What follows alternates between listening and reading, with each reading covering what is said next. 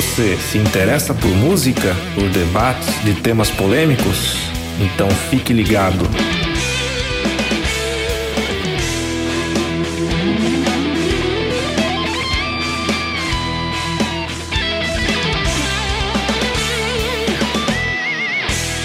Rádio Escolar Vibração. Um índio descerá de uma estrela colorida, brilhante. De uma estrela que virá numa velocidade estonteante. E pousará no coração do hemisfério sul, na América, num claro instante. Olá, ouvintes da Rádio Escolar Vibração. Eu sou a Pamela e, junto com uma galera da Escola Estadual Professor Antônio Berreta, estamos de volta para mais um programa especial para você. Lembrando que nosso canal está disponível na maioria das plataformas de streaming. Não deixe de nos seguir temos novidades para vocês. Vamos dividir esse podcast em episódios a fim de deixá-los mais curtos. Todo o nosso trabalho aqui na Rádio Vibração parte da iniciativa de alunos e professores engajados da Escola Estadual Professor Antônio Berreta em compartilhar experiências, histórias, conhecimentos e aprendizados. Pesquisamos e aprendemos para que as chances de estarmos enganados sejam as mínimas possíveis. Oi, gente, eu sou o Fábio e, junto com a Pamela, conduziremos esse podcast. Começo dizendo que é sempre um prazer imenso poder falar com vocês através desse suporte que cada vez me atrai mais. Viva a tecnologia! Viva os podcasts! O nosso tema de hoje é muito sério e importante. Como todos sabem, o mês de abril é o mês em que as atividades indígenas ganham maior destaque e tomam o topo das pautas de discussões sobre os direitos humanos e cidadania. Afinal, assegurar o artigo 5 da Constituição de 1988 não é fácil. É uma luta constante. Não deveria ser, mas é. Vou ler esse, esse artigo para vocês saberem é, sobre o que ele diz exatamente. Tranquilo e infalível como Bruce Lee. Artigo 5 Todos são iguais perante a lei, sem distinção de qualquer natureza, garantindo-se aos brasileiros e aos estrangeiros residentes no país a inviolabilidade do direito à vida, à liberdade, à igualdade, à segurança e à propriedade. Mas pelo fato de poder ter sempre estado oculto quando terá sido óbvio. Aqui não será diferente. Vamos adentrar esse universo por muito subjugado e que precisa ser desmistificado para ser compreendido, considerando toda a sua complexidade e realidade. Top embarcar nessa com a gente? Então vamos nessa!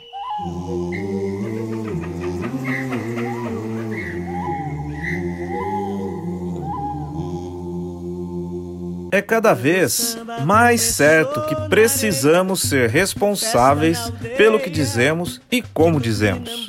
É necessário compreendermos as culturas diferentes da nossa para respeitá-las de verdade. Respeitar seus hábitos, seus costumes, são estes os caminhos mais certos para derrubarmos barreiras impostas por ideais etnocêntricos. Até porque, ouvintes, o etnocentrismo está inserido em nossa sociedade mais intensamente do que a gente pode imaginar. Fazemos o tempo todo comentários preconceituosos sobre outras culturas sem ter estudado ou tentado entender as suas particularidades. Para vocês terem uma ideia, hoje o etnocentrismo é um dos principais causadores de vítimas do preconceito e da intolerância no mundo. É só pararmos para pensar sobre os motivos que diversas guerras que são travadas por aí acontecem. Aqui na América, na Europa, na Ásia, na Oceania, seja onde for, em todos os cantos do planeta. E não podemos deixar de frisar que o etnocentrismo não ocorre apenas em relação a países ou continentes, mas ele também acontece de maneira local. Um bom exemplo disso, Fábio, é o que acabou de acontecer nessa última edição do reality show BBB 21. Dizer que não teve intenção não ameniza a situação, como se ter ou não ter o propósito de ser racista fosse o problema.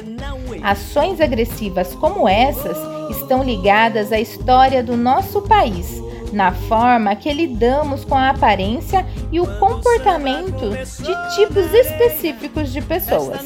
A dor do outro nunca foi construída em cima de nada, por mero capricho. Somos uma nação miscigenada. Ponto final. Isso não é ruim e nem nos faz inferior a nada. Ser diverso é ser forte. Concordo, Pamela. É nessa onda que o nosso podcast vai surfar. A diversidade é a nossa maior força. E como sempre, temos muitas participações especialíssimas nos podcasts sobre o tema. Cada uma delas trará um assunto que servirá para entendermos melhor os motivos que nos levam a gravar um podcast com o título Abril Indígena. Agora chegou aquele momento importante que eu vou pedir licença aos ouvintes para que a gente possa expressar nossos pontos de vista. Pois, mesmo com um embasamento teórico, este não é exatamente o nosso lugar de fala. Claro, somos todos brasileiros, né? Mas ninguém aqui da rádio tem origens indígenas. Porém, acreditamos que o tema precisa ser debatido e a escola é um espaço de conhecimento, ou seja, esse podcast é uma extensão dela. Os temas deste primeiro episódio têm principalmente um veio linguístico né, que vai abarcar sobre referenciações e a existência das línguas indígenas. Para começarmos, falaremos sobre as terminologias adequadas para nos referirmos aos donos originários do território brasileiro. Será que é correto dizer bugre, índio, indígena, gentio, negros da terra? Temos que aprender para respeitar. Vocês vão me ouvir muito repetir o seguinte: a ignorância é vizinha da maldade. Quais são os termos corretos para se referir a povos indígenas? Você já parou para pensar sobre isso? É uma questão importante que precisa ser é, falada. Quem vai nos responder essa pergunta é a queridíssima Letícia Rosa, aluna da terceira série que sempre participa dos nossos podcasts e nos presenteia com contribuições brilhantes.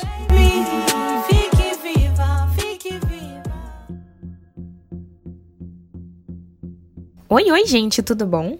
Meu nome é Letícia, eu sou do terceiro ano C e hoje eu vim trazer para vocês uma resposta que surgiu a partir da fala de um importante escritor e ambientalista chamado Cacá Verá, numa entrevista para o programa Roda Viva. Vocês podem encontrar facilmente essa entrevista no YouTube. A pergunta é a seguinte: quais são os termos corretos para se referir a povos indígenas? O entrevistado respondeu de uma forma bastante cuidadosa e com muitas retomadas históricas que esclareceram bem o ponto de vista dele. Kaká diz que o termo índio surgiu no século XVI, nos primeiros 70 anos, e chegou junto com um modelo de negócio que continua até hoje. Esse modelo é sustentado por um tripé, formado pelo latifúndio, que são as propriedades agrícolas, pela escravização de pessoas e pela exploração dos ecossistemas. É justamente essa estrutura que ajuda a gente a enxergar o papel do índio dentro desse modelo. Inicialmente, o ainda índio foi o escravo que sustentava a mão de obra. Aos poucos, em um segundo momento, esse mesmo índio se tornou uma moeda de troca. Com isso, ele passou a ser um símbolo de riqueza. Quanto mais índios possuíssem um latifundiário, mais rico ele era. Porém, com a chegada dos africanos escravizados, aquele índio que antes era símbolo de riqueza passou a ser um estorvo. Nesse momento apareceram os bugreiros, que nada mais eram do que caçadores de índios que ganhavam dinheiro por par de orelhas, que apresentavam aos latifundiários. Por esse motivo, os antes chamados de índio recebem o nome de bugre, que a grosso modo significa impuro, pagão. Por conta de toda essa história, o escritor e ambientalista afirma que o termo índio lhes causa dor, porque faz eles reviverem essa história dos bugres e da tentativa de extermínio que eles sofreram. Mas enfim, qual é o termo correto? Já sabemos que índio ou bugre não é. Outros termos inaceitáveis são gentio, que significa sem alma, negros da terra, e esses termos são inaceitáveis pelos mesmos motivos que eu já falei para vocês. São gatilhos de sentimentos que não devem ser revividos. Vivemos novos tempos, e mesmo que esses novos tempos insistam em predominar comportamentos antiquados e discriminatórios, nós, que somos estudantes, que queremos aprender e construir uma sociedade mais equalitária, precisamos combater. Na entrevista, Cacaverá diz que não existe uma só denominação para se referir aos indígenas. Ele diz que entre as denominações aceitáveis estão povos indígenas, nações indígenas, originários da terra, cidadãos indígenas ou simplesmente indígenas. Então fica a dica, ouvintes. O primeiro aprendizado que precisa ser estabelecido aqui é que não devemos nos referir a nenhum cidadão do mundo como bugre ou mesmo índio, pois são termos pejorativos e que causam dor. Existem várias outras maneiras de referir-se aos originários da terra e que serão aceitas tranquilamente. Bom, gente, muito obrigada. Foi isso por hoje. Eu espero que vocês tenham gostado e aprendido. E até mais. Nós que te agradecemos, Letícia. Muito obrigado. Aprenderam, né, pessoal?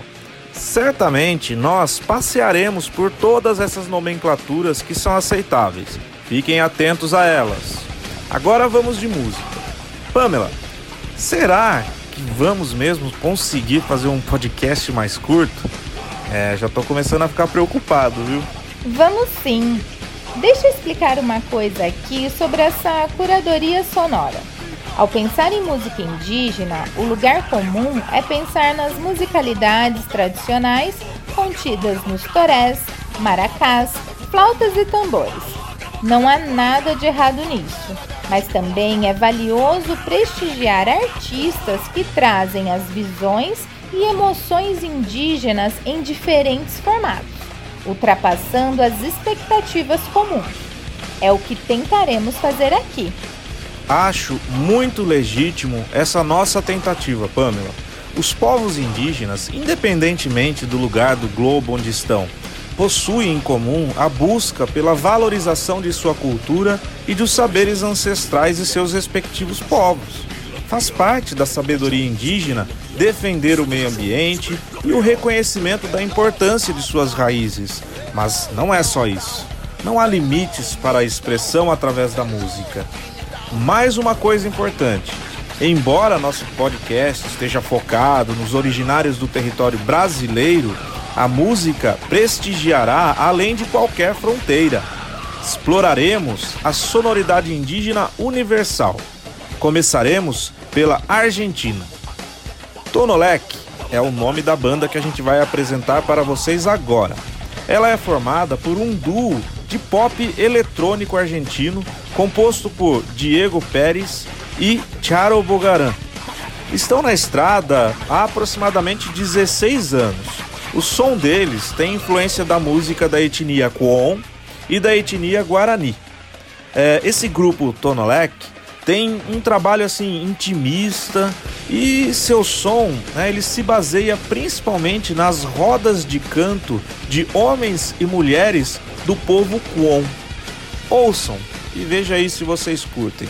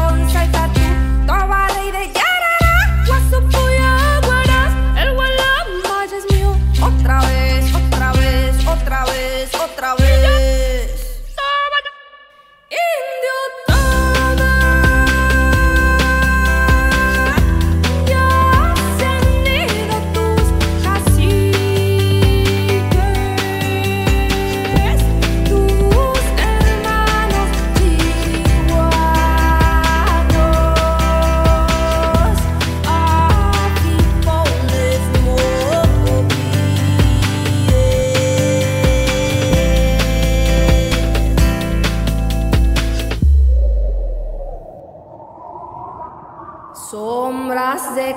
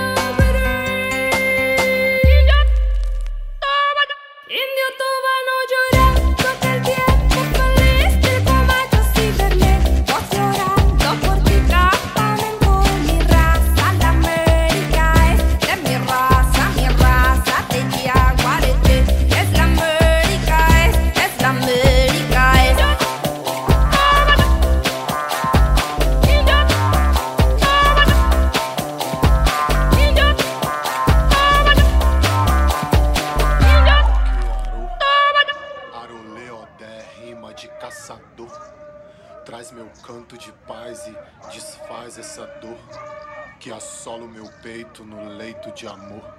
Arolê, Odé, rei na terra que tu revoltou. Minha flecha de ouro é teu patuá, meu tambor de crioulo. Iemanjá, cuidai dos prantos de sangue na rua, no céu, no sagrado e no lar. Arolê, Odé, meu pai caçador, guardai. Olhai pelos filhos que correm de olho noitão e nas cotas dos crimes de cor. Livrai minha aldeia da peste, Senhor. E aí, gostaram de ouvir o duo Tonolec? Agora vamos para a segunda contribuição para o nosso podcast Abril Indígena, episódio 1. Quem falará com a gente será a professora Ana Roveri. Ela vai nos expor sobre como estão as línguas indígenas aqui no Brasil. Ouçam e depois voltamos a conversar. Tuas ideias são teu guia, o reino sucumbiu. Tu sabe, eu fui e já voltei, ele ainda nem viu. Ó, pátria amada, idolatrada, vai, vai, vai, Brasil. Olá, sou a professora Ana de inglês e hoje eu vou falar um pouquinho com vocês sobre a visibilidade das línguas indígenas.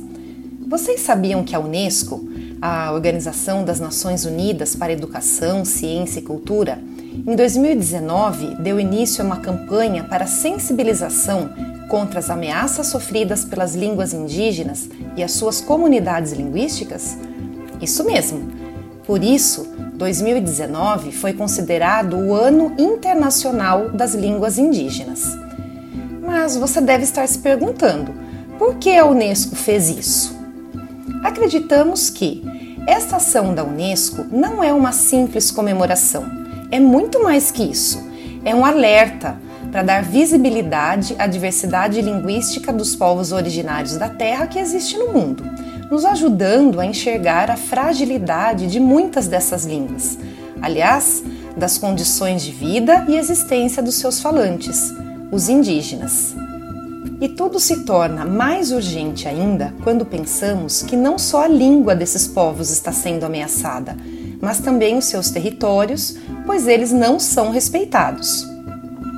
As nações indígenas, assim como a sua língua, deveriam ser entendidos como um valor que só enriquece a diversidade cultural e linguística do mundo, mas infelizmente isso não acontece. Pelo contrário, eles são estigmatizados e ridicularizados pela grande maioria das sociedades. Vocês concordam comigo que isso já passou da hora de acabar? Deu, hein? Para vocês terem uma ideia, no Brasil, Atualmente são faladas entre 160 e 180 línguas indígenas, de diversas famílias linguísticas, mas temos sequer um retrato da situação sociolinguística que estuda a relação entre a língua e a sociedade das diversas etnias no nosso país. Por esse motivo, não podemos saber com exatidão quais são as línguas indígenas que estão mais vulneráveis muito difícil de aceitar tanto descaso, né? Agora vou tentar responder uma pergunta básica que nos ajuda a entender melhor isso tudo. A pergunta é: por que essas línguas estão cada vez mais distantes dos espaços comuns, ou seja, invisibilizadas? Uma coisa é certa: ninguém abandona ou desiste de sua língua materna porque quer. São diversos os fatores, situações, contextos, trajetórias que levam um indivíduo a perder sua língua. Segundo as observações da antropóloga Ana Carla Bruno, é que, vivendo nas cidades, muitos desses indígenas frequentam escolas que desconhecem ou mesmo ignoram suas histórias, suas línguas, suas experiências. E desta forma, seus corpos e suas línguas são estigmatizados até acabarem tendo que mudar o seu jeito original de ser, de falar, de se portar, para ser aceito na sociedade. Isso acontece quase como um ritual de passagem, em que o indivíduo indígena é obrigado a passar para adquirir um status, uma posição social dentro da sociedade em geral. A sensação que tenho é que a luta é constante e render-se jamais. Segundo a antropóloga, no decorrer da história do Brasil, há uma política de Estado que muitos, em muitos casos vai silenciando essas línguas, por outro lado, é perceptível uma efervescência de pequenas políticas linguísticas, que são acionadas pelos próprios indígenas que resistem e tentam manter suas línguas vivas. E você, ouvinte, vai render-se? Deixar que as riquezas que temos herdado das nações indígenas desapareçam? Ou vai persistir na luta? Reiterando o que já foi dito aqui: desistir jamais. Isso seria mais uma injustiça, dentre muitas já sofridas pelas nações indígenas. Essas línguas são tão importantes quanto o português, o inglês ou francês.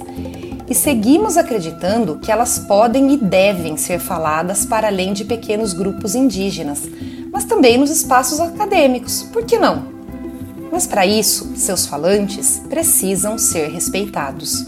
Você pode contribuir para a permanência dessa diversidade linguística fazendo exatamente isso, respeitando os jeitos de cada, de cada um falar e cada um dos seus falantes. Me despeço hoje por aqui e encontro vocês no nosso próximo podcast. Muitíssimo obrigada, Ana. A sua contribuição é muito importante. Nas nossas pesquisas aqui da Rádio Escolar Vibração, verificamos em um artigo é, publicado acho que em 2016, né, pelo Instituto de Estudos da Linguagem, o IEL, lá da Unicamp. Esse artigo, ele apontou para nós que cerca de 1.500 línguas indígenas existiram no período do descobrimento do Brasil, mas restam apenas 181 delas, ou seja, 10% aproximadamente. Só que dessas 181, né, desses 10% né, de tudo que existiu de língua indígena no Brasil, essas 1.500, uh, 115 são faladas por menos de mil pessoas. Isso é muito perigoso, gente. Essas línguas correm muito perigo, perigo de deixar de existir. Isso que eu estou falando para vocês é uma informação de 2016. Será que esse quadro ele está melhor hoje do que antes? Com todo esse descaso né, das autoridades políticas em relação aos povos indígenas, acho bem difícil. Né? E isso é uma coisa muito séria, porque todas as línguas indígenas brasileiras estão ameaçadas de extinção em algum grau. Né? E isso eu não estou falando para vocês da boca para fora, isso está explícito, explícito no Atlas Mundial das Línguas. Ele é elaborado pela Unesco. Nos despedimos com esse apelo: respeitem as diferenças. Aprendam sobre as culturas diferentes da tua. Evite julgar sem conhecer. Respeitar é considerar e preservar aquilo que tem valor. Este foi o primeiro episódio do nosso podcast Abril Indígena. Até a próxima, pessoal! Eu vou me despedindo também, mas não antes de apresentar a música de encerramento, claro, né? A, a última música de hoje é do grupo de rock La Tribo, banda do Equador, que foi criada por dois irmãos né, da mesma etnia, uma etnia que se chamava Guna. No início, né, esses dois irmãos disseram que tinham medo assim de ser rechaçados pela própria família, inclusive por seus avós e, e avós, né, porque fazer música indígena é algo considerado sagrado para a etnia deles, a etnia guna.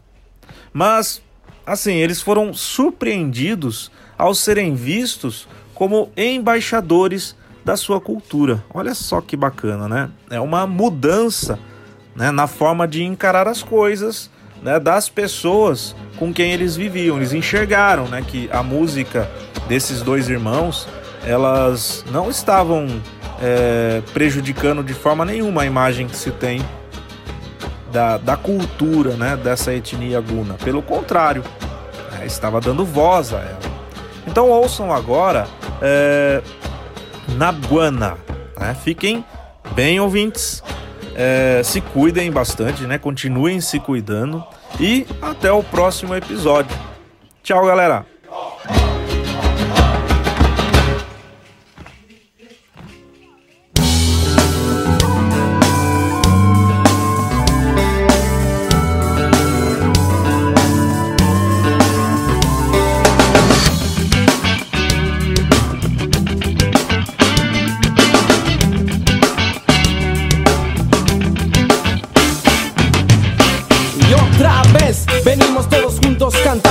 Siempre para arriba, subiendo desde abajo, expresando confianza lo que dice el corazón y no hacer maldad a mi tierra nahuana.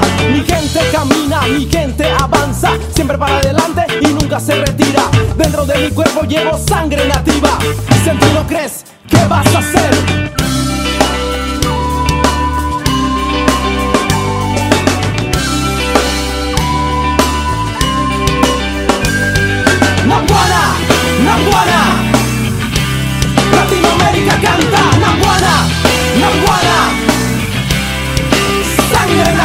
Nativa, Nahuana, Nahuana Latinoamérica canta Nahuana, Nahuana Sangre nativa.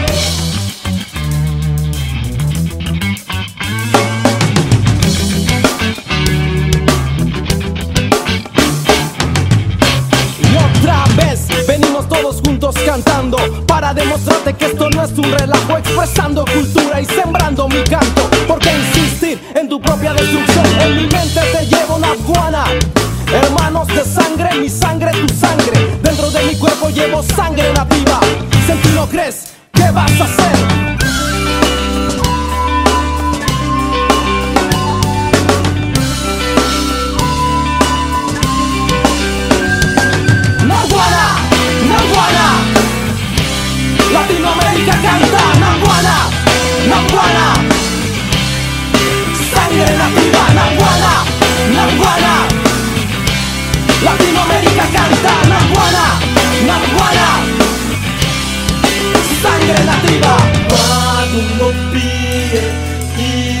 Ina kopie Batu manuti, batu manuti